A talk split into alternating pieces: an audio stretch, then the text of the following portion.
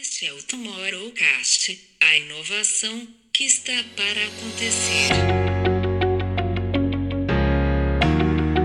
Acho que é um papel ativo também das agências que deveria existir, né? Que a gente também tenta ter isso muito no nosso dia a dia, de também do tipo quando houver um pedido sobre sobre impacto, de, da gente realmente dizer, mas vocês estão realmente fazendo, né? Impactando realmente, vocês estão vivendo isso que vocês querem com, é, comunicar e tudo mais. Acho que a gente precisa ter esse papel. Nosso jeito de criar é que tem algum tipo de significado, que tem algum tipo de relevância, para a gente tem que estar conectado com cultura. E aí cada vez mais a gente começa a ver que essa cultura ela vai indo para lugares para além dos que a gente conhecia. Então, quando a gente começa a falar de entretenimento, quando a gente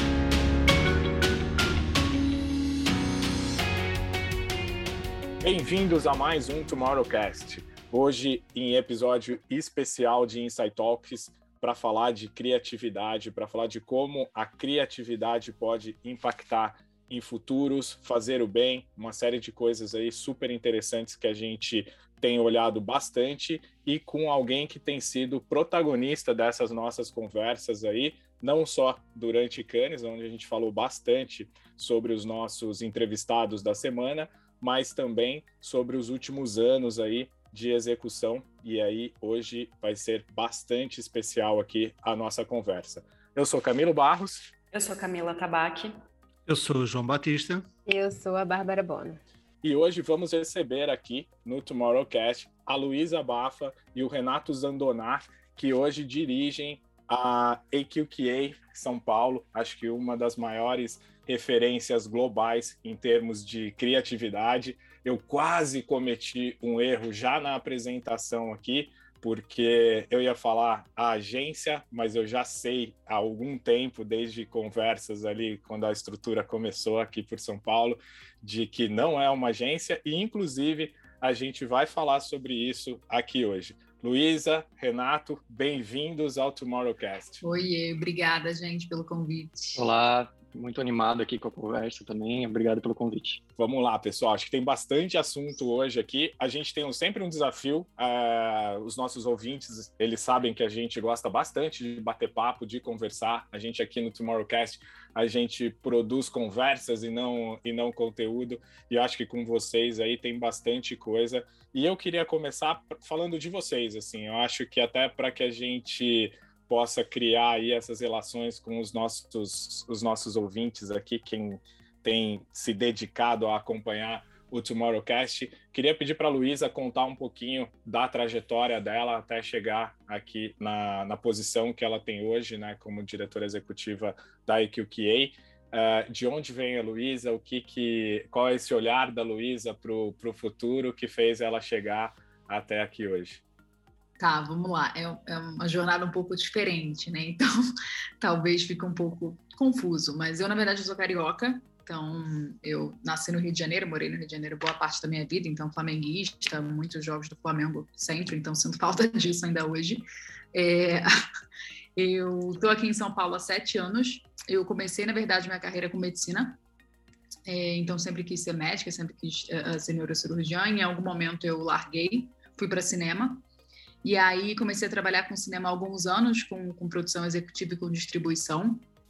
E aí, em algum momento ali no Rio de Janeiro, estava começando a, a, a, acontecer a Perestroika, que era uma startup de educação. Fui para a Perestroika, sem vaga, sem nada, então gostaram de mim na época, falaram, puta, vem aí. Aí eu cheguei lá, fiquei algum tempo, assumi o escritório do Rio de Janeiro por um tempo, e aí começou a me dar vontade de vir para São Paulo, né? Então sempre fui apaixonada por São Paulo saí da perestroika, puta, falei, vou mudar para São Paulo, vou tirar um ano sabático, vou pensar na minha vida, ainda jovem, né, querendo um ano sabático. Puta, pisei em São Paulo, gastei toda a minha rescisão em restaurante na primeira semana. Falei, gente, que isso? Que cidade é essa? E aí, e aí fui atrás de emprego. Eu falei, opa, peraí, né? Não vai dar para fazer o sabático. Fui para a Box 824. Na Box 824 fiquei alguns anos também, fui uh, head de negócio de lá estava começando a querer me movimentar e trabalhar mais com criatividade e fui na EKQA, na verdade, visitar porque eu queria alugar a casa para um evento. E aí conheci o Hugo e o Diego, comecei a falar meio mal de agência, de propaganda, não sabia muito bem ali que, que eles eram e tal. E aí, puta, eu tive um papo super legal com eles, eles me chamaram para um outro papo, eu falei, mas o que, que eles querem me conversar? Não sei. E aí nunca esqueço que o Hugo falou assim, ele falou, cara, então, a gente, na verdade, trabalha com só trabalho incrível e com pessoas felizes, assim. Você sabe o que, que te faz feliz? Eu falei, puta, não. Ele, pô, não quer vir descobrir? Aí, mas vai fazer o quê? Ele, ah, não sei, vem aí. Eu falei, mas qual cargo? Qual? Ah, não sei também, depois a gente descobre. Pedi demissão da Box, fui pra Gateway, entrei, fui descobrir depois meu cargo no meu primeiro dia, então fiz um, dei um aviso prévio, sei lá, de um mês na Box, aí quando eu cheguei na Gateway, pisei na Gateway, abri meu computadorzinho e tinha um, minha assinatura, diretora de inovação. Falei, legal, inovação. Nem sabia o que, que era, só topei. E aí peguei inovação, fiquei um tempo com inovação, depois assumi estratégia, depois assumi a área de operações e hoje estou uh, uh, junto com o Zandoná, dirigindo então o escritório como Managing Director. Então foi um, um pouco de tudo. Bom, que demais. Até brinquei aqui, já que não falta assunto, já várias conexões aqui, a gente já pode, já destruiu qualquer pauta que a gente podia ter só com a sua introdução e, e não vai faltar assunto. É, Zandi, criando uma intimidade aqui, é, já subiu a régua, cara. Conta aí a tua história pra gente. Cara, minha, minha história começou e terminou quase que. A, é, é, a minha história é muito mais sem graça do que a Luísa. E começar por ela que me colocou numa situação muito complicada.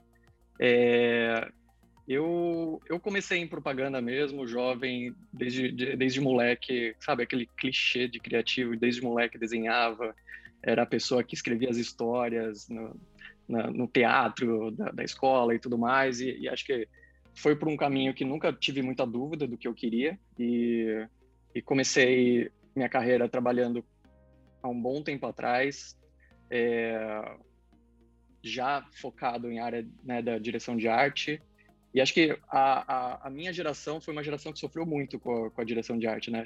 Era um caminho muito longo para se seguir, assim, né? Você precisava você precisava se estabelecer como assistente de arte por muito tempo e aquilo te colocava num lugar assim meio estranho, assim, porque você não criava, você ficava é, a, apoiando os diretores de arte, né? O que me ensinou muita coisa assim de craft e tudo mais.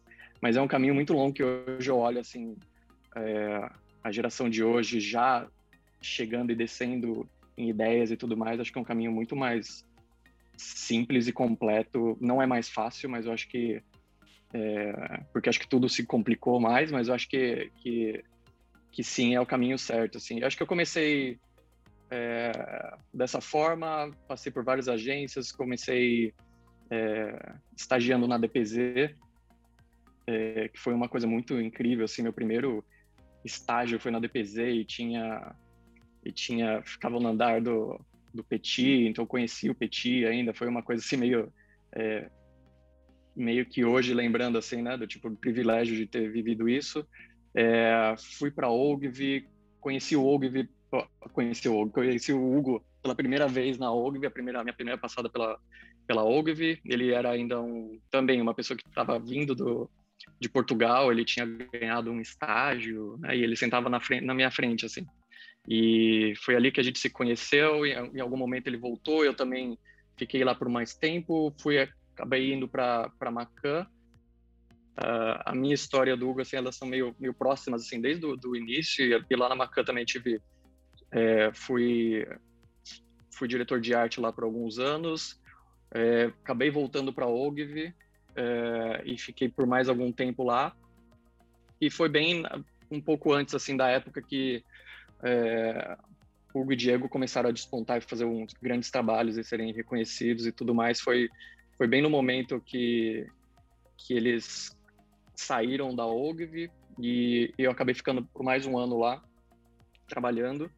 É, e foi meio que engraçado assim, né? Porque eu conto minha história meio paralela à história deles, assim, porque acho que ela, ela, elas estão muito interligadas em muitos momentos, assim, da minha vida, né? E, e acho que a saída deles com a, com a abertura da Kikway foi quase que, que para mim, um no-brainer dar esse passo, assim, né? Acho que quando eles saíram, eles passaram um ano fora e, e a, quando eles voltaram para o Brasil, eles me ligaram e falaram, cara, agora a gente vai conseguir abrir a operação aqui em São Paulo eu falei assim, tô indo. eu não sei salário, não sei o que que tá rolando aí, mas assim, eu tô indo, porque é o que eu acredito, né? Acho que, assim, tá uma história super resumida, mas assim, a gente já vinha conversando por muitas coisas e, e enfim, entrei na Kikoi dessa forma, numa casinha que eram cinco pessoas, é, a gente trabalhava no jardim e e participei de toda essa, essa história, né? Desde o comecinho ali, assim, até onde a gente está hoje, assim, com, com, com todo esse time. É, lembro bem quando a Luísa chegou também, e eu lembro que ela chegou contando a história dela, assim, né? Tipo, foi uma época que, que a gente era, era, era pequena, assim, as pessoas chegavam e faziam uma apresentação, né? De quem ela, uma introdução delas, assim, né? Então, e a Luísa fez uma apresentação e realmente era isso. Falei, cara, é um pouco do que ela falou para você. Assim, cara, o que é a Luísa, né? Porque ela é isso, ela é aquilo e tudo mais. E ela é tudo menos publicitária, né? E, e é muito legal hoje estar tá duplando com ela e liderando o escritório ao lado dela, porque por, por, por, por conta de todo esse, esse esses lugares que ela passou e tudo que ela traz, assim, né? E acho que eu, eu trago um pouco mais o lado da propaganda que, que vivi também, de, de criatividade, né? mas mas todo esse outro lado assim e essa e essa parceria que a gente tem feito tem sido muito muito legal assim né? e acho que muito importante até para para Way como como formato como estúdio criativo né? E não só criativo na criação mas criativo em todos os processos e todos os cuidados e todos os, os pontos de contato com os times e com clientes né? eu queria pegar esse gancho então da criatividade essa disciplina aí, né, que a gente, todos nós aqui trabalhamos com ela de alguma forma e que nos últimos anos, principalmente, a gente vem entendendo que mudou a forma da gente olhar para a criação, né? O que, que é criação, o que, que é criatividade, no momento onde cocriação e colaboração se faz presente para a gente colocar qualquer que seja é, um projeto ou até mesmo para nascer uma ideia. Né? Eu costumo dizer, eu, eu fiz uma viagem, passei por passei 100 dias estudando e pesquisando novos modelos de estruturas de comunicação. E conheci, inclusive, algumas agências que nem tinham mais o departamento de criação, por entender que isso é inerente do ser humano, né? Isso faz parte da gente. É, a gente tem a história dos fandoms, do poder na mão das pessoas, da colaboração. Eu queria entender, começando do zero, o que, que vocês entendem que é criação hoje, o que, que é criatividade, o que, que é trabalhar com, com criação nesses dias atuais criação para mim ela é ela é ela é o talento de você juntar duas coisas inusitadas e ela enfim dar um trazer algo novo algo com, com relevância algo com com meaning né? É, e de que algum de, e, que de alguma forma ela cria interesse né? Que ela quebre ali a, a, o momento de você estar tá no seu dia ou estar tá na sua rotina e aquilo quebre em algum lugar para você parar que você está fazendo, te chame atenção, que você pare para prestar atenção naquilo e que de alguma forma aquilo te traga alguma emoção. Né? Então acho que para mim o, o, o, processo e o que é, onde a gente deve chegar, eu acredito é, muito nisso. Eu acho que hoje a, a, criação, e acho que muito pelo que você também está falando, acho que ela mudou muito, né? Ela, ela era muito centralizada em, em poucas pessoas que achavam que tinham o, o lugar da verdade ali e acho que hoje ela se abre ainda bem, né, para todos os lados e todos os, os o, em todas as áreas, assim, né? Então, independente de, de ser uma agência de publicidade ou um estúdio criativo como o nosso, é, eu acho que a gente tem que a gente tem que buscar o inusitado, o, o novo e, e, e, e, tudo que, que envolve a, a, a, a criação de algo de algo engajador, assim, por todas as partes, assim, né? Então, acho que a gente é, é muito, voltando um pouco para aqui, que eu acho que a gente é muito privilegiado de, de que ao longo desses anos a gente ter criado ali um sistema e um e um ecossistema em que todas as áreas consigam ter, ter esse lugar de, de, de, de fala na hora de criar, de, de poder trazer pontos, né? Quando a gente fala que a gente é um estúdio criativo, não é, é, por, não é, não é por acaso, é porque a gente, a gente quer colocar criatividade em todos os, os, os lugares não só para fechados em clientes ou marcas, mas também, por que não, em, em entretenimento, em propósito e tudo mais, né? Então, acho que essa é um pouco minha visão é, resumida. A gente pensa muito parecido assim, né? Acho que quando a gente entende que o, o, processo de criação é de colocar alguma coisa no mundo, existem jeitos de você conseguir fazer isso, né? Talvez a lente que a gente dá com o Make Way é que tudo que a gente coloca no mundo ele tem que ter algum tipo de significado. Então, existem muitos processos criativos e muitas até agências criativas que colocam também muita coisa no mundo e não necessariamente tem um significado por trás, e está tudo bem. mas a gente tenta se uh, manter o nosso privilégio de garantir que tudo que a gente coloca no mundo tem algum tipo de relevância para as pessoas. Então, esse talvez seja a nossa lente maior, assim. Então, a gente costuma dizer que na Cakeway a gente tem que necessariamente ter pessoas muito felizes e trabalho muito foda na rua. E acho que a lente desse trabalho muito foda, ele é um mínimo de relevância, assim, sabe? Um significado de você olhar e dizer, cara, estou fazendo uma coisa que eu acredito, estou fazendo uma coisa que de fato tem algum impacto na vida das pessoas. Seja para a marca, seja para um cantor, seja para uma causa. Então, a gente começa, inclusive, a expandir os nossos horizontes de atuação para música e para entretenimento e para impacto, quando a gente vai entendendo que existem também outras formas de colocar a coisa no mundo, né? Então, Talvez essa seja um pouco da lente que a gente usa hoje em dia e não desmerecendo as outras todas que existem também possíveis de outros estudos ou de agências, né?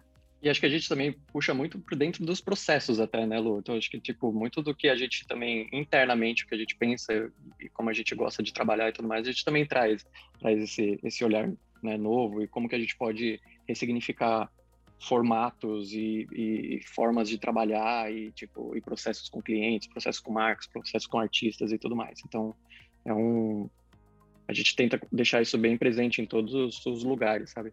Gente, aí aproveitando algumas coisas que vocês falaram aqui e, e outras que a gente tem discutido muito, inclusive quando a gente fez o nosso review, digamos assim, de Cannes, é, a gente tem falado muito do papel da criatividade hoje, que mudou muito, né? O, o que representa a criatividade, quais os lugares que ela assume.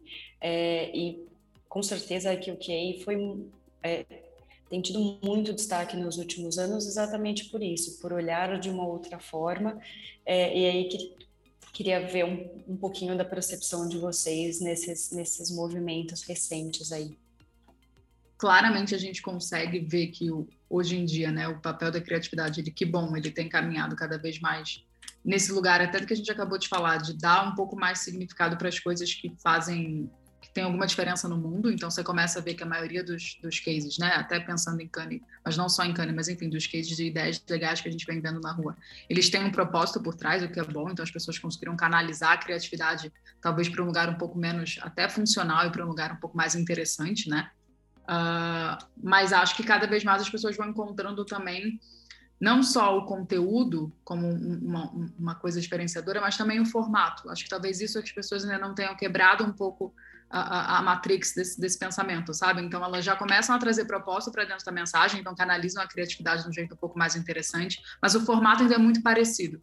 Então o que a gente gosta de tentar também treinar e exercitar são formatos diferentes. Então, não necessariamente precisa ser a mensagem super, super uh, uh, interessante, ou até com uma puta causa. Se tiver, melhor ainda. Mas se o formato for diferente também, já é mais uma forma de exercitar a criatividade. Então, eu acho que a gente está num estágio muito legal, mas ainda tem coisas para a gente conseguir evoluir, sabe? E aí entra toda a discussão da mídia ou não na propaganda e como isso talvez influencie toda a questão dos formatos, né? Agarrando nessa questão aí do, dos formatos, uh, e até porque uh, o nós, uh, enquanto somos clientes, estamos habituados a formatos, não é? Como é que nós conseguimos convencer o cliente a entrar numa viagem e dizer que ele, em vez de vender, uh, ou aliás, ele precisa dar significado para vender mais, não é? Ou seja, para atingir os seus objetivos não é apenas fazer comunicação, não é pôr a sua marca bonita, não é criar, mudar o logotipo, mas há muito mais por trás e hoje em dia nós vimos isso eh, e estamos a falar com quem uh, trouxe de carne 16 leões, não foi? portanto foi um ano desafiante, nomeadamente no, no, festival, porque não só Uh, vivemos tempos bastante confusos a nível de comunicação, muita gente foi disposicionada e não sabia o que é que havia de comunicar. Uh, foi um desafio também para o lado de quem comunica uh, pelos outros ou quem os ajuda a comunicar, porque não podia cair na, no chavão de a falar sobre o bem que as marcas fazem para o mundo de uma forma gratuita e, portanto, e trazer assim o propósito. Portanto, vimos mesmo, acho que foi, foi muito interessante olhar esta edição de, de Cannes um, por esses desafios mesmo e ver as propostas que sobressaíram. Um, completamente uh, uh, não são apenas peças de comunicação, são peças que, que trazem uh, muita inovação e que trazem uma mudança para o mundo, que é, é isso que vocês estão aqui, estão aqui a falar. Mas a minha pergunta é como é que nós numa reunião convencemos uh, os nossos clientes que uh, a marca deles pode, ser, pode trazer essa transformação e essa mudança? A transformação e o propósito e eu acho que ele, ele se tornou premissa hoje, né? Eu acho que a, a acho que hoje, principalmente pela nova geração, né, eu acho que eles buscam que, a, que as marcas sejam verdadeiras, né? Eles buscam que as marcas, é, eles entendem as marcas não só mais como uma coisa muito distante, mas uma coisa que também precisa, uma marca precisa tomar a, posições assim como eles tomam todos os dias, né? E, e que sejam que sejam claras em tudo que fazem e tudo mais. Então, eu estava até uma coisa que eu estava vendo, chamado para fazer uma apresentação sobre propósito de Cannes e tudo mais. E, e, uma coisa interessante é que saiu bastante notícia em 2019, né, em Cannes 2019, que que propósito era uma tendência, né, de 2019. E acho que quando você vem para esse ano, você vê que não é mais uma tendência, né? Acho que não parecia uma tendência, mas é uma coisa permanente, né? Uma coisa é uma pre, é uma premissa hoje em qualquer projeto, qualquer trabalho, qualquer momento que uma marca for falar, ela que ela esteja não que tudo que ela faça seja sobre uma causa, mas ela ela tem que ter isso claro é, no seu discurso, ou nos seus movimentos, ou em tudo que ela for fazer, né, e que ela for comunicar.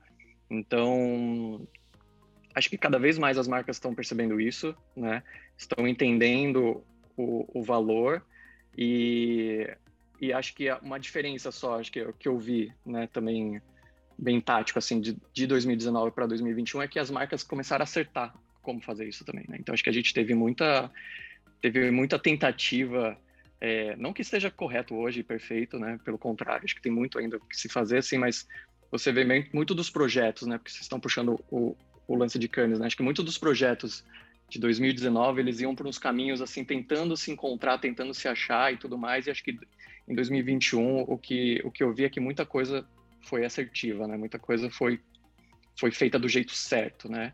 É, e, e, que isso não, não, não, não, não dá mais para dar um passo para trás, né? Acho que uma vez que, elas, que a gente chegou aqui é, é disso para frente. É, e, e, é isso, assim. Então, então obviamente, acho que o, o mercado tem muito, assim. Acho que quando você fala de canes, né? Se você for olhar pela lente de canes, a gente está falando o quê? De 1%, né? Do que do que existe na rua, né? Então, é, obviamente, a gente tem muito o que melhorar, tem muitas, tem muito o que, o que ser direcionado, assim, mas olhando de novo para esse 1%, que é o 1% que puxa, né? O 1% que, que lidera é o 1% que inspira. Então, acho que é, a gente vai ver cada vez mais isso sendo feito de uma forma, e acho que é diferente do que era antigamente, né? Hoje a resposta vem muito rápida. Então, acho que quando existe um erro, quando existe um mau posicionamento ou um diálogo feito de uma forma errada, uma comunicação torta, eu acho que as próprias marcas entendem na hora, porque a reação é muito rápida, né? Então, enfim, eu vejo com muito, com muito, com muita alegria esse todo esse movimento e acho que, que acho que a gente está caminhando por um caminho legal. Mas eu vou te dizer que eu acho que convencer o cliente a fazer, hoje em dia está mais fácil, né? Então a gente já sofreu mais no passado. Agora, convencer a continuar fazendo e manter um mínimo de consistência, é que ferrou. Porque você me dá uma, muito legal, para botar no meu portfólio e eu falar que eu falo dessa causa. Você fala, não, legal, e depois? Não, eu quero uma, legal. Então, até pensando até em Cane e, em coisas do tipo, talvez as pessoas precisam ir para além do 1%, né? E garantir que a gente vai ter uma porcentagem bem maior de consistência de projetos falando sobre as causas, caso essa causa faça sentido para essa marca ou não. Então, talvez o convencimento agora já tenha evoluído. Ai, Luiz, eu vou pegar esse gancho porque eu estava aqui com um certo ciricutico, né? Toda vez que vem essa conversa de marca e propósito, às vezes eu fico um pouco agoniada, porque até onde a gente ainda está embalando lindos discursos como propósito, né? E eu vejo que às vezes a publicidade a gente faz isso, né? A gente embala o que está aí de uma forma bacana, eu estou vendo muitas empresas, inclusive, pedindo agora nesse momento do ISG é, bombando, pedindo para a área de comunicação projetos de ISG, e a gente sabe que é uma outra história. E eu começo a perceber que tem uma, uma questão que a gente precisa atentar, e aí eu não sei como vocês percebem isso também, que é essa diferença entre propósito e impacto de fato né? Porque quando a gente começa a ver os conceitos de legislative brands, que são marcas que realmente estão atuando dentro daquele território que elas estão defendendo e não só apoiando determinados discursos, que nem você estava falando agora, né? Que a gente vê muito, determinadas causas ou determinadas narrativas. Né? Não é só se colocar ao lado dessas causas e dessas narrativas, mas beleza, o que eu estou fazendo em prol desse território de fato, né? Não só da minha porta para dentro, mas sei lá, se eu sou uma marca que me posiciono como é, a natureza é um território super importante para mim. E, e, eu não estou de fato legislando ou trabalhando a favor daquilo, será que eu estou no discurso do propósito, mas esse, eu não estou causando um impacto de verdade? E eu vejo que as novas gerações também já estão cobrando muito das marcas esse lugar de que, opa, beleza, eu já entendi o seu posicionamento, mas agora assim, como é que a gente está construindo isso da porta para dentro? E eu vejo uma certa confusão até semântica da própria publicidade de falar que o impacto é a nova é o novo caminho para o propósito. Eu falei, mas peraí, a gente nem a gente nem se situou ainda em relação ao propósito. Eu queria muito saber como vocês vocês pensam sobre isso, né? No caso, por exemplo, a, a Patagônia, quando ela realmente processa o Trump por causa de acordos climáticos, ela se posiciona como uma legislative brand, olhando para toda a sua cadeia de fornecedores, como tratar todas essas pessoas. O que ela está colocando para fora, ela antes tem uma série de atitudes que ela está ali é, no dia a dia cobrando isso. E eu vejo poucas marcas brasileiras agindo desse, nesse sentido. Eu acho que a publicidade tem um papel super importante de pautar conversas, né? Pautar questões que são bacanas. Mas e, e qual é o próximo passo? Essa, essa é uma discussão boa. E talvez eu vá, eu vá defender o meu lado estrategista, comece a defender que, para mim, tem um papel do time de estratégia e do cliente do negócio. Porque quando a gente olha só para a criação e acha que é função da criação colocar essas ideias incríveis na rua, vira só a ideia. Agora, se eu consigo ter o cliente e um time de estratégia que consiga embasar aquilo ali, que entenda por que, que aquilo ali faz sentido, qual o nível de conexão daquilo ali com o posicionamento da marca, com o território que a marca queira trabalhar, aí você consegue ver um mínimo de consistência e de coisas que conseguem, de fato, andar para a rua. Então, me incomoda muito quando a gente isola só na criatividade. Porque se a gente isolar só na criatividade, a gente está isolando só na casca, que é a ideia que foi para a rua. Só que se eu não tiver um, puto olhar de negócio para aquilo, se eu não tiver um cliente que compre aquilo, então, puta, tem vários clientes hoje em dia que realmente compram essas brigas e eles estão afim daquilo ali. Então, eles começam a fazer essa mudança para dentro do negócio. E também um olhar estratégico que consiga acompanhar isso tudo, aí vai virar a ideia de cane, entendeu? E assim, a ideia de cane dá para fazer, entendeu? Só que vai fazer uma vez e depois nunca mais. Então, acho que tem um, um olhar de como é que a gente consegue para além só da ideia de cane, sabe?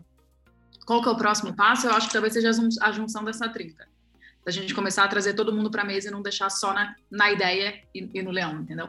As agências cada vez mais também se colocando no negócio, né? Não só se colocando como parte que olha para o negócio, que é também um novo modelo mental de ocupação do lugar da agência dentro da, da, estrutura, né? E que às vezes ela vai dialogar não só com a área de marketing, mas ela vai necessariamente ter que conversar com outras para fazer com que o negócio realmente gire Senão é isso, fica uma história bonita a ser contada. Super, e hoje o nosso time de até de estratégia, assim, e, e eu me orgulho muito com o time de estratégia, acho que é maravilhoso nesse sentido, porque a gente tem hoje em dia, inclusive a maioria do, do time, ele veio de consultoria, porque é alguém que consegue conversar com o cliente de negócio, não é alguém que só chega no insight para a ideia, que senão, de novo, fica muito raso. Então, a gente começa até, a gente costuma até falar quando a gente tem a nossa prestação de credenciais, que a gente vai de uma ponta para outra, porque eu consigo garantir que eu tenho uma marca muito bem embasada e muito bem construída estrategicamente, mas ainda assim com um olhar criativamente fértil o suficiente para depois algum criativo conseguir pegar aquilo. Porque eu já trabalhei em, consultoria, eu já vi assim, a gente faz um deck incrível que o criativo olha e fala, cara, eu não entendi nada. Não, sei nem o que, que, eu vou fazer com isso daqui. Então, se eu não consigo ter um mínimo de conexão, então um, um, time de estratégia que embale uma marca muito bem a ponto da criação conseguir usar e uma criação que esteja interessada na estratégia, porque hoje em dia tem, tem muita criação que talvez seja muito mais olhando para o próprio umbigo do que necessariamente para o negócio do cliente, né? É, e a gente sentiu assim muita uma facilidade muito maior de, de entrega quando essas duas coisas foram feitas no mesmo lugar, no mesmo né, com, com as mesmas pessoas uh, olhando para os dois lados, assim. Então acho que isso e acho que uma coisa também que você está falando que acho que é um, um, papel ativo também das agências que deveria existir, né, que a gente também tenta ter isso muito no nosso dia a dia de também do tipo quando houver um pedido sobre sobre impacto de da gente realmente dizer, mas vocês estão realmente fazendo, né, impactando realmente, vocês estão vivendo isso que vocês querem é, comunicar e tudo mais, acho que a gente precisa ter esse papel, né? Porque a gente não pode ser também conivente com, com as mensagens vazias também, né? Então, é, a gente também precisa ter, ter esse lugar é, dentro do cliente de poder também aconselhar nessas horas o que, que deve ser feito ou não e não, e não se aproveitar ali de uma de um momento, né, de um contexto de mundo ou qualquer coisa que está rolando para a gente colocar a marca falando sobre qualquer assunto sem ela ter nenhum lugar ali de realmente de fala, né? Quando, quando uma, uma marca, uma empresa, uma organização entra uh, dentro de uma agência, de uma, de uma empresa de comunicação e com, com o briefing de eu tenho que falar de propósito, uh, ela tem que estar preparada para dizer a verdade. Uh, e independentemente disso, é o propósito pode ser mau, pode ser uma coisa má. O Jeff Bezos, por exemplo, quer ir para o espaço e está disposto a pagar o que for preciso para lá chegar, nem que isso queime o nosso planeta. Ele, esse é o propósito dele. Uh, depois, dentro há o propósito bom e há o propósito mau, uh, há um propósito que pode gerar impacto. E, mas se a marca não estiver preparada para dizer a verdade, uh, nunca vai conseguir falar de propósito. E acho que esse é o primeiro exercício, até mesmo de ligar para a agência e de fazer o briefing, de que é assim, estamos preparados ou não para falar a verdade sobre o, o que se passa aqui dentro. Pegando até nesse, nesse ponto do, do João, lá no começo do, do podcast eu comentei que, que a QK não é uma agência, né? E que, inclusive, o, o Renato várias vezes aqui já mencionou uh, como um estúdio, como tendo ali a, criati a criatividade sendo o foco do, do negócio, né? E acho que aí vem um grande desafio, né? Quando a gente fala de agência, a gente fala de al algum elemento que é agenciado nesse processo e a gente ficou uh, por décadas aí é, servindo aos formatos de mídia, servindo aos negócios de mídia, e aí vem a discussão tanto do. E acho que o que eu estou conseguindo perceber aqui, a, o quanto a criatividade e a capacidade estratégica de gestão de vocês dois assim se combinam para olhar para esse negócio que eu acho que é de fato o grande diferencial em relação ao mercado, né? A forma que vocês se posicionam em relação é, ao mercado. Primeiro que pela, até onde eu tenho como, como informação, vocês não têm a mídia como parte do negócio. O negócio ele é baseado na criatividade e a criatividade não na execução de uma peça, na criatividade quanto conceito, quanto ideia e quando isso vai trazendo. Então, quando o cliente busca a, a IQQA, por mais que ele busque o selo, a agência mais premiada, a agência que traz a, a inovação, e eu acho que vocês têm esse poder de botar na mesa esse questionamento, mas é isso mesmo que você quer fazer? Para onde vocês colocam? Não tem o dinheiro do cliente na, na mesa, né? O quanto isso muda na relação, até porque vocês já tiveram experiências aí também com outros mercados e outras agências, é, e até com, com o olhar do cliente, o quanto isso, tirar o, tirar o poder da mídia da equação, o quanto isso faz com que a criatividade seja de fato o direcional dessa conversa? Ah, então, acho que os anos podem me complementar, mas eu acho que tirar a mídia, e aí eu, vou até para além da mídia, tá? Eu acho que eu vou tirar o formato como um todo, para além só do dinheiro da mídia, porque eu não acho que a mídia é só a, a parte do dinheiro, mas é o formato como um todo. Acho que talvez seja o grande diferencial da AKQA, o que mais ajuda a gente a conseguir ser criativo, porque a gente tira qualquer tipo de amarra assim, a gente tira primeiro uma, até marra talvez ética, quando a gente pensa no, no, na situação do mercado hoje em dia, e a gente tira até também uma, uma marra literalmente criativa, assim, a gente entende que qualquer solução pode resolver o seu problema. Então, se a gente tiver um entendimento muito claro do problema, você pode ter um filme na TV se você precisar dele, mas você pode ter também um banner, você pode ter um folheto, você pode ter um escritório novo. Então, o mais legal é que se você pensar, a gente a EKQA, a gente é um é, Group, né? Então a gente tem várias empresas dentro da própria EKQA. Uma delas é um escritório de arquitetura. Porque a gente começou a entender que, cara, talvez na verdade a solução para esse cliente, para o problema que ele tem, talvez seja repensar toda a experiência de loja dele. Talvez tenha uma coisa incrível da gente repensar como é que ele se conecta visualmente com as pessoas ou não. Tem um olhar muito grande também de design. Então, tem várias possíveis expressões que não são necessariamente algum formato de mídia que a gente está acostumado a fazer.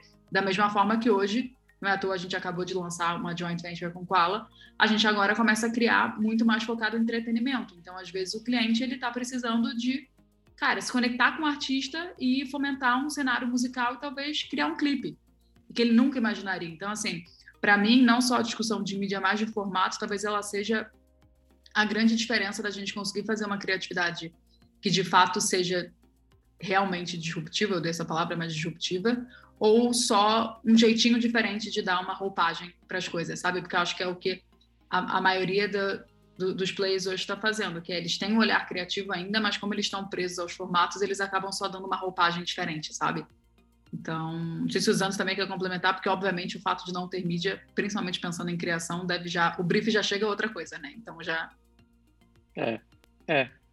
E que não é fácil, né? Porque acaba sendo até mais difícil, porque você tem um, você tem um mundo, né? E acho que mas ao mesmo tempo você você acaba até sendo mais justo para o negócio, né? Você acaba sendo até mais justo com o cliente e com o pedido dele, né? Porque você você realmente a ideia de não ter mídia, obviamente, é você ter uma liberdade criativa maior, é, mas ao mesmo tempo é você poder trazer realmente a solução que vai fazer algum sentido e que vai trazer ali algum algum resultado para o cliente, né? Então, se se eu se eu realmente pudesse ser justo com o briefing, né, com o cliente, com o dinheiro do cliente também, talvez não seja um filme na TV, talvez não seja um, uma super produção, talvez seja um, não sei, um, um post, talvez, e, e, né, e acho que está todo mundo muito preso a isso, né, do tipo, quando é que eu vou apresentar que a solução para esse briefing é o post, sendo que, cara, eu preciso ganhar dinheiro na, na, nos outros formatos ali, e, essa, e não ser preso a isso, deixa a gente num lugar muito mais confortável e, e, principalmente o cliente, né? Então, uma vez que eles entendem que, que a entrega ela pode ser muito mais focada na solução do que realmente em algo já pré-formatado, né? Uma vez que eles entendem isso, não tem também como, não tem por que fazer o contrário, né? Não tem por que fazer buscar o, que vocês, como vocês mesmos estão falando, né? Há décadas a, a, a publicidade tem tem tem feito. Então, acho que é, é, isso, assim. Então, acho que criativamente, obviamente, a gente tem um ganho com isso. É, porque a gente não tem mais... Né, a ideia é o herói, como a gente sempre fala, né? A ideia é o herói. Assim como ela vai ser feita, a gente vai achar a melhor forma de fazer isso, né? Mas sim, o, o, o foco é na ideia, né? E, e, o, e na solução. E daí a gente acaba descendo isso em, qualquer formato e, obviamente, a gente entende qual formato ali vai ser o melhor, o mais assertivo o mais impactante, mas isso aí é uma segunda conversa e e, e o que acaba sendo muito legal, assim, né? Não, eu ia falar que já teve vez que o, o cliente trouxe brief e falou, cara, não faz nada, não. Mas como não, não faz não. Melhor não fazer. E tá tudo certo. A gente, como a gente vem de hora, né? A gente literalmente assim, gastei minhas horas, cheguei na solução, a solução é não fazer nada, porque você não vai precisar fazer nada. Obrigada. Então. É isso, essa independência é sensacional, né? Você poder chegar e eu acho que vem muito dessa é, é como é, disruptar um mercado que está sempre direcionado a ter um formato, né? E aí de repente você tem ali um criativo que pensa uma big idea e ela cabe em 60 segundos, você tem que fazer um bumper ads de 6, porque é isso que vai atender ali o cliente não cabe, né? Como é que você traz de lá para cá? Como é que se você pensar, botar o formato como referência disso, e poder falar não né, para o cliente, saber que tem essa, essa relação.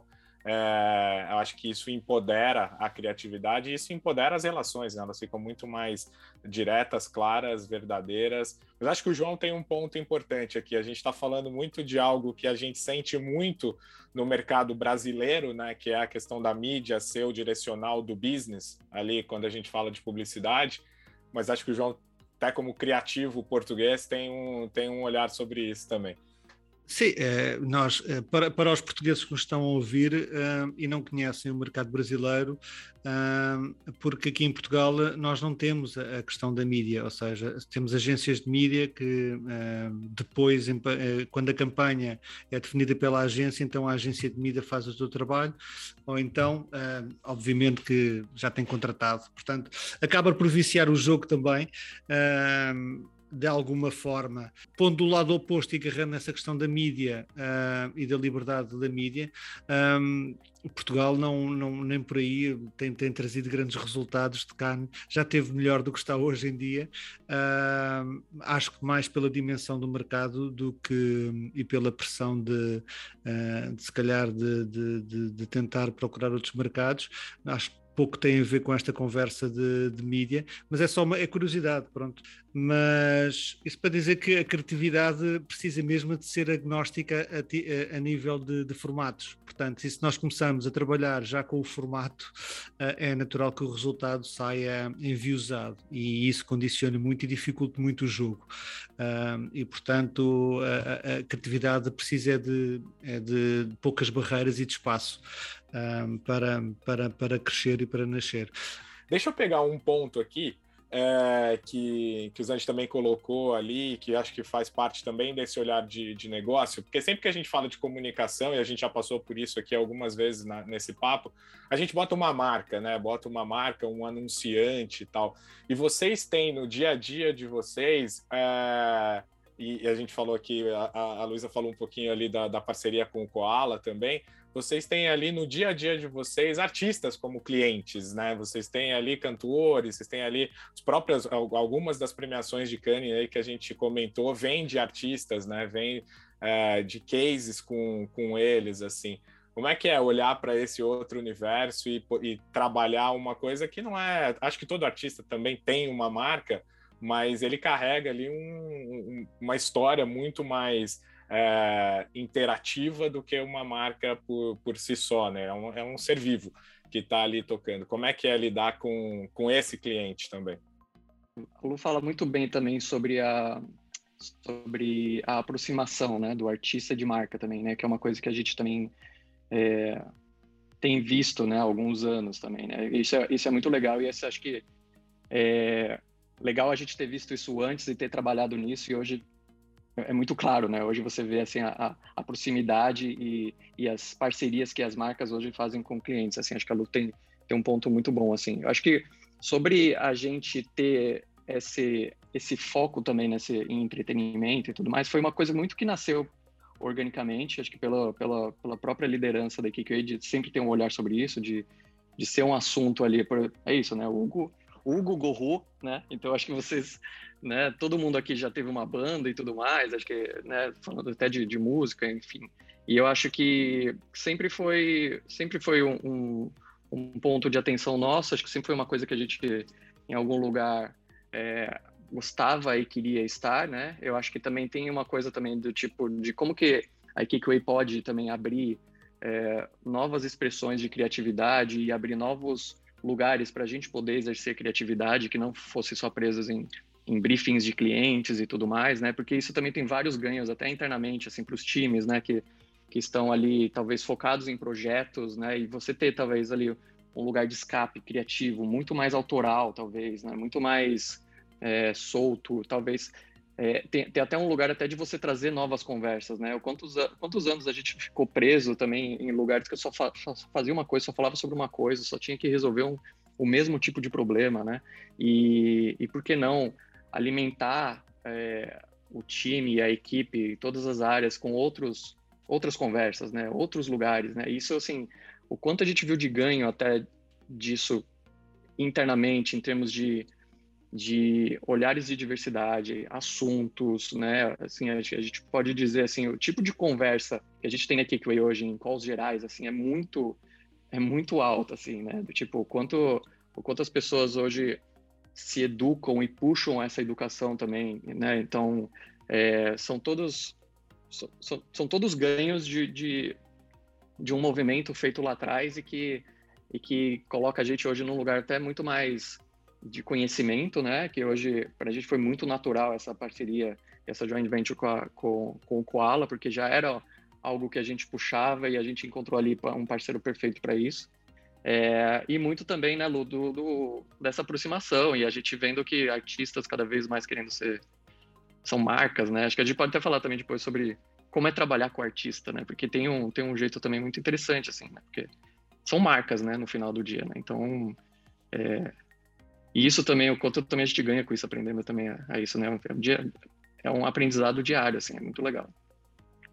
É, acho que tem um, até do ponto de vista de negócio, quando a gente vai pensando os possíveis jeitos da gente conseguir expressar a criatividade de formas completamente diferentes, a gente sempre puxa muito de para onde a cultura está indo, né? Então talvez essa seja nosso grande guia, né? Quando a gente falou lá no início hoje aqui que puta, o, o, nosso jeito de criar é que tem algum tipo de significado, que tem algum tipo de relevância, para a gente tem que estar conectado com cultura.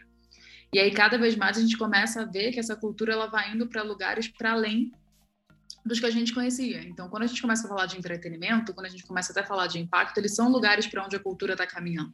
E a gente começou a querer caminhar atrás disso. Então, quando a gente começa a entender que talvez uma forma da gente falar de algum assunto possa ser um filme publicitário ou possa ser um projeto muito incrível com um artista, são, é mais uma ferramenta dentro da nossa caixinha. E aí a gente começa a ver que cada vez mais esses artistas também estão topando isso. Então, os artistas eles chegam de fato com um olhar muito autoral, mas também querendo se transformar de alguma maneira nessas marcas, né? não no sentido pejorativo, mas no sentido até de alcance. Então, o artista ele tem o, o, todo o olhar dele, ele tem a parte autoral, a mensagem está ali, só que ele precisa do alcance. E aí, se a gente consegue trabalhar isso de uma forma criativa e ajudar eles nesse alcance de uma forma diferente, aí a gente tem o match perfeito, sabe? Então, por isso que a gente sempre fala que a, a nossa função ela não é ajudar o artista a criar alguma coisa é conseguir pegar aquilo ali e talvez empacotar, porque acho que foi, acho que foi a Babi que falou, né? A gente, no fim das contas, os publicitários, a gente sabe muito bem embalar. Então, dependendo da mensagem que a gente vê, a gente embala muito bem. Então, quando a gente começa a trabalhar com esses artistas, a gente vai conseguindo embalar isso de uma forma criativa que também tenha um alcance muito maior para as pessoas e ajudem ele, eles nessa transição de irem se tornando marcas cada vez mais, sabe? É, o entretenimento como caminho, né, nesse momento que a atenção das pessoas é algo tão escasso, né, separar e, e, a propaganda ela tem uma natureza interruptiva, não tem jeito, ela tem uma mensagem que é única para todo mundo. Quando a gente embala a coisa pelo caminho do entretenimento, pelo caminho do conteúdo, dentro da jornada desse cara, é, a chance dele dar esses pouquinhos tempos e minutos de atenção ali tão dispersos com tantas informações ao mesmo tempo fica fazendo muito mais sentido e ao mesmo tempo para o artista, para o influenciador, para o creator é também se colocar na vida das pessoas de uma forma que ele está levando um conteúdo que as pessoas queiram assistir, consumir, fazer parte, é, etc. É uma via de mão dupla, né? Puxando tudo isso e uma coisa que a gente estava falando lá no começo sobre as trajetórias de vocês, é, eu trabalho com o meu time especificamente, não tanto, mas trabalho bastante com times hoje bem jovens e vejo uma dificuldade ali de entender, putz, mas quais são os skills que eu preciso desenvolver? Não é linear que nem era antes, né? E, muito mais volátil o próprio mercado e as próprias possibilidades de, de carreira das pessoas dentro desse universo de criatividade. E aí a gente cai numa outra é, reflexão que é quais são os skills que, que a gente vê que são cada vez mais importantes e que vocês estão vendo como fundamentais aí para esses novos criativos ou não só quem, quem trabalha diretamente com o, job, que é engraçado, inclusive, isso, né? Não, eu sou criativo. Tá, mas eu sou estratégico e parte também do, do meu job é criatividade. Então, como é que a gente mistura essas coisas hoje em dia? Então, pergunta difícil, né? Porque eu também sou super. Eu também tô, sou a jovem, talvez, aí da, da, da galera, então fica difícil, porque eu também estou tentando entender os skills necessários. Mas eu acho que, pelo menos ao longo da minha carreira, assim, eu nunca fui atrás de alguns, alguns skills específicos, eu sempre fui atrás das pessoas. Então, hoje eu consigo dizer, assim, a, a é incrível, é maravilhosa, mas eu vim pelo Hugo, pelo Diego e aqui estou pelo, pelo Diego. Assim, a gente segue pessoas no fim das contas, né? Então, assim, são pessoas inspiradoras que vão inspirando a gente ao longo dos anos. Eu acho que talvez o, o, o olhar da, da curiosidade cada vez mais ele vai ficando apurado nas pessoas. E aí, se eu também curiosamente fui passando de lugar em lugar até para poder conseguir começar a conhecer coisas diferentes, eu acho que esses skills eles vão ficando cada vez mais apurados. E quando a gente, de novo, né, fala que talvez não seja sobre o formato, talvez não seja sobre a marca especificamente, seja sobre a gente testar coisas novas e arriscar. A gente nunca falou tanto, né, de arriscar na, no mundo, né? Então, eu acho que talvez a curiosidade seja um, um skill importante, né? As pessoas mais acomodadas e, e menos curiosas talvez vão ficar um pouquinho mais para trás.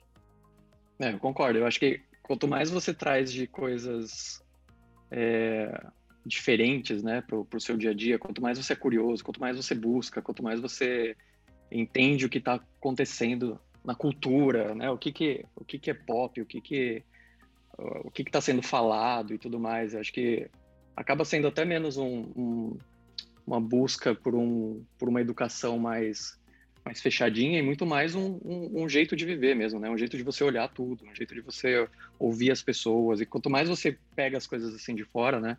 Quanto mais você consegue interligar coisas que, que, que não, não seriam facilmente ligadas, assim, eu acho que acaba sendo um pouco isso, assim. Acho que a gente vê bastante, sim, na, na nossa equipe, assim, o quanto elas buscam coisas diferentes no dia a dia e o quanto essa diversidade é muito interessante assim para tudo, né? Para conversas, para trocas e tudo mais. Tem gente tem gente fazendo aula, eu vi uma pessoa fazendo, tava fazendo um curso de chamavam curso de desenho feio.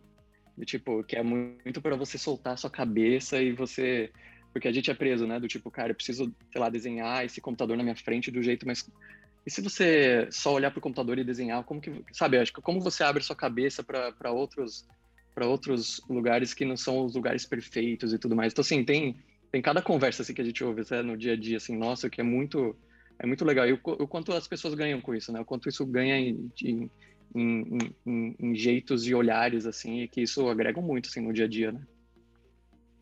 É incrível. Acho que a Luísa colocou aqui o ponto de, de pessoas, né? E aí, só seguindo do porquê que pessoas são importantes, mas no caso de vocês, é a referência, acho que tem muito isso a ver com quem vocês são como pessoas, né? No, no, no dia a dia. A Luísa comentou do, do Hugo, do Diego, mas lembrando também, por trás de, de toda essa história aqui, a gente falar do Ajaz, que eu acho que para mim acho que é a maior referência em termos de empreendedorismo criativo, né? Um cara que não está ali na é, talvez ali naquela ponte aérea tão tradicional que a gente conhece da, da, da criatividade ou os lugares certos do mundo para as pessoas estarem. Quando a gente falava ali, acho que o, o Zandaná pode me corrigir aqui, mas o sonho de um criativo que conhece o mundo, mas ainda não tem essa trajetória muito bem definida, ele está olhando para Portland, ele está olhando para Border, ele está olhando para aquilo que vai levar um tanto ali no, no, tradicional, né? De repente a gente vê um Ajas é, fora desse eixo, criando toda essa estrutura, né? Para quem não sabe, e que o QA é o, o, acrônimo do nome, né? Do, do Ajaz, é o nome de quem está por trás de tudo isso.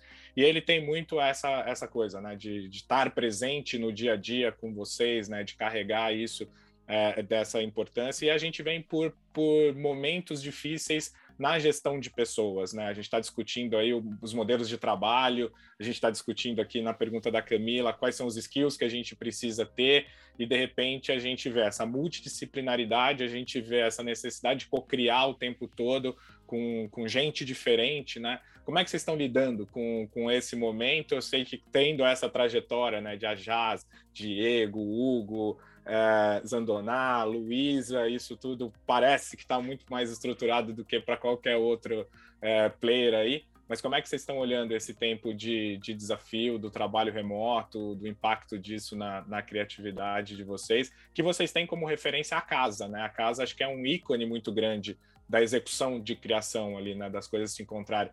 Eu até lembro em Cannes o, o próprio a Jazz comentando da, do, da criação da casa, e acho que eu vou errar de novo aqui, me corrijam, por favor, mas veio de uma inspiração do Radio Red, que queria gravar e não tinha repertório para gravar, e falou: oh, vou botar todo mundo dentro de uma casa, e aí a criatividade vai sair, né? Então, como é que é hoje tocar esse processo criativo em meio a tudo isso? Acho que a casa, a casa faz muita pauta, assim, é, é é muito louco como um, um, lugar físico ele, ele simboliza tanta coisa, né? A casa, de fato, ela foi criada com base nessa história que você contou do Radiohead, então eles tinham acabado de lançar um, um, um single que fez um puta sucesso, e aí eles queriam gravar um próximo sucesso, e aí eles se juntaram todos, foram para uma casa, ficaram um tempão juntos, falaram, cara, a gente aqui juntos vai conseguir uh, uh, criar juntos a, a, a nossa obra-prima, assim. Então, acho que tem um... A casa, ela sempre representou muito esse lugar das pessoas estarem em família assim, sabe? Então a gente sempre tomou café da manhã todo mundo junto, a gente sempre almoçou todo mundo junto. A casa ela era uma casa, inclusive feita por um arquiteto que nunca tinha feito nem escritório na época, ele fazia casas residenciais, a restauração era de fato acolhedora por isso, assim, gente montou a casa do zero. E ficar longe da casa acho que é um, um, um desafio grande, mas cuidar das pessoas é um desafio muito grande, né? Então quando a gente realmente fala assim que o nosso mantra é pessoas felizes e trabalho foda, tudo, qualquer decisão que a gente toma, ela necessariamente leva em conta as duas coisas. Então, puta, é um projeto muito legal, mas vai deixar as pessoas felizes? Cara, talvez não. Puta, então não vamos pegar.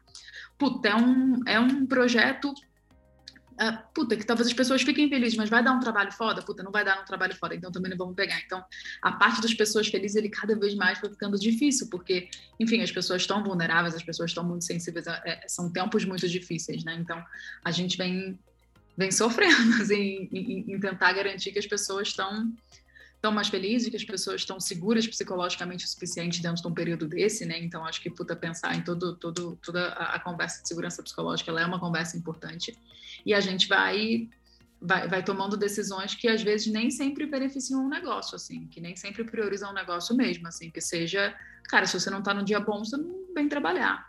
Puta, se você não tá numa semana muito boa, você, puta, tira uma folga e tá tudo bem, assim. Então a gente foi foi tomando muitas decisões que talvez não priorizassem o negócio a curto prazo, mas que a gente sabe que a, longo prazo necessariamente priorizavam, sabe? Mas é um desafio diário, assim, diário. Tem sempre a, a, algum pratinho caindo que a gente fala, puta, e agora? Você, Zandoná também tem sofrido com isso, principalmente. Sim, não, é. Eu acho que é. Acho que a gente foi colocado num desafio muito grande, né, com essa, com essa pandemia e a, além de todo o resto, né, obviamente. Mas assim, é, o olhar, né? A gente está entendendo, por exemplo, que a gente tem que falar muito, né? A gente tem que falar muito sobre tudo que está acontecendo, porque porque as pessoas estão em casa, as pessoas, né? Normalmente também o que acontece é que as pessoas se fecham no, no, no projeto que elas estão trabalhando, né? Então, talvez durante dois, três meses elas estão em contato com cinco, seis pessoas, né? São as seis pessoas daquele projeto, né? E, e às vezes o, o que eu o que eu e a Lu a gente conversa, a gente decide, ou que a gente, enfim, direciona, às vezes aquela pessoa não sabe, né? E a gente está aprendendo que a gente precisa falar bastante, as pessoas precisam ver o que está acontecendo, elas precisam saber o que está acontecendo e tudo mais, então a gente precisa falar, a gente precisa, obviamente, né, também não não que isso leve a mais calls, não é? Mas assim, que as pessoas saibam das coisas e tudo mais e que elas se sintam parte ainda de uma coisa só e não mini AKQAs, né? Cada um assim na sua casa e tudo mais.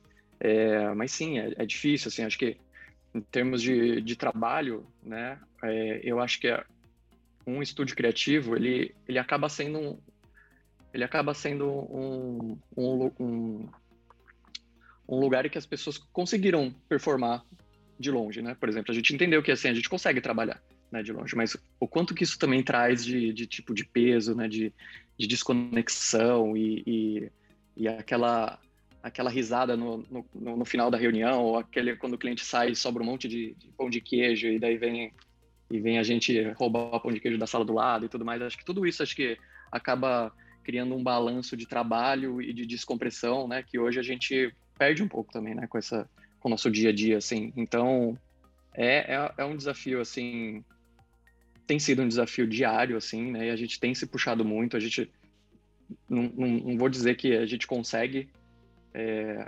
acertar, que não. Acho que a gente erra bastante, assim, a gente...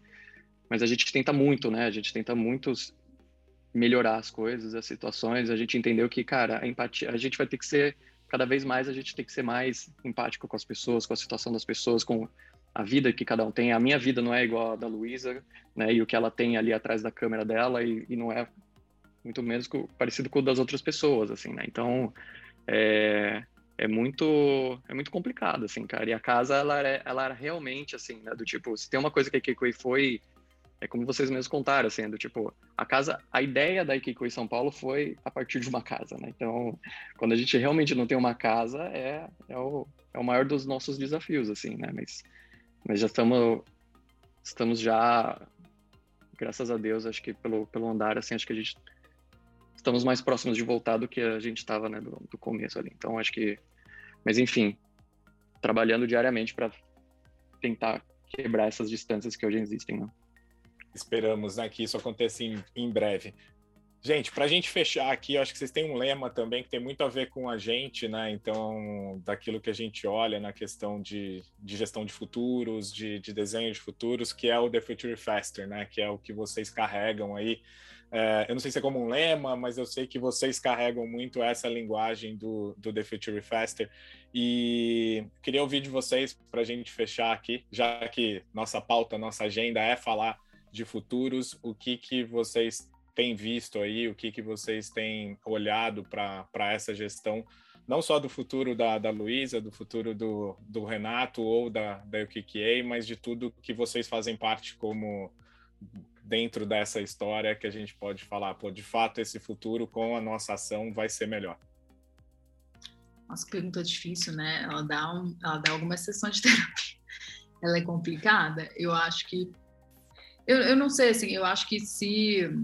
Talvez o. o eu não sei muito dizer para onde eu acho que o futuro está indo, mas eu, talvez a, a, beleza que eu esteja vendo é que as pessoas estão conseguindo imaginar mais de um, que já me deixa um pouco mais tranquilo. Então, tem vários possíveis futuros, assim. Então, eu consigo ver que tem muitas pessoas desenhando alguns diferentes e que aí, quando a gente fala até de A.K. Cray, ou de Luiz, ou de Renato, cada um está desenhando um possível e eles vão se encontrando lá na frente. Acho que talvez eu esteja mais esperançosa em pensar que tem várias possibilidades de futuros possíveis para cada uma dessas pessoas, ou marcas, ou, ou, ou até para a comunicação como um todo. Agora, qual ele é e qual é a previsão dele, eu também não sei. Gostaria, gostaria muito de, de, de, de, ter um pouco mais sobre isso, mas acho que a gente vai indo e vai tentando desenhar alguns, né? Então, acho que o nosso, o nosso lugar, até quando você falou do Future Faster, é quais que a gente consegue desenhar. E se a gente conseguir desenhar uma parcela desse, já está lindo, sabe? É, eu acho que acho que uma coisa que a gente tem visto também é, é apesar do futuro parecer cada vez mais desumano, né? Acho que o que a gente tem visto é que cada vez precisa ser mais humano, né? Em tudo, né? Em todas as, em todas as relações, em todos os, em todos os processos, assim. Então, acho que é, é, um pouco também, eu também não tenho a mínima ideia como responder essa pergunta, mas eu, eu sinto cada vez mais a gente puxando para esse lado. Assim, acho que sem ser, sem o lado humano bem, a gente não consegue é, performar ou entender o que, que vai ser o próximo passo. Se a gente não olhar para a pessoa, né, para quem, para quem, com quem a gente está falando, ou com quem a gente está trabalhando, ou quem do nosso time está tá ali no, no, no, dia a dia, assim, acho que a gente também não consegue, assim. Então, eu, eu, pelo menos eu vejo assim um, um, lado legal assim que tipo apesar do futuro parecer tão desconectado né do, do, do, do, pessoal eu acho que o pessoal ainda continua sendo cada vez mais mais importante assim eu acho que não há resposta acho que mesmo uh, temos que continuar a ouvir a música do Hugo do Gohu, não é? Que diz que é uma nesga de sol até à espera que apareça. Eu vou colocar no final do, do episódio, para quem não conhece, pelo menos fazer aí uma promoção, uh, quem sabe. Uh, se o ganha, ganha mais seguidores. Vamos. Só ia falar que eu amo, só ia falar que eu amo essa música, assim, né? Eu e a Luísa, cara, a gente, a gente, a gente ama o Gugu, né? Obviamente, né? E, e, e toda música é muito, acho que o, Hugo sempre traz muito isso, né? Aquela uma coisa leve, engraçada. Daí quando ele lançou essa música, a gente ficou todo meio emocionado, assim, nossa, que música linda, cara. Meu Deus, Hugo, meu Deus, né? Foi muito engraçado, assim. Mas coloque a música, porque essa música é perfeita sem sombra de dúvida, mas ainda dá para compartilhar cada nesga de sol, toda a nesga de sol.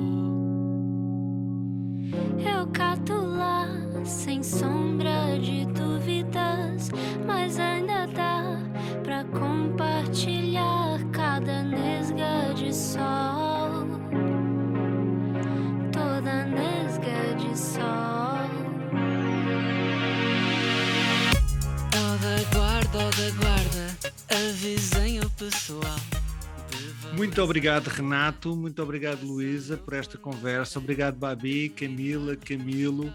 Só relembrando que temos também no ar já a nossa missão para uh, a Web Summit, que será em princípio o primeiro grande evento de tecnologia e criatividade a realizar aqui em Lisboa no início de novembro.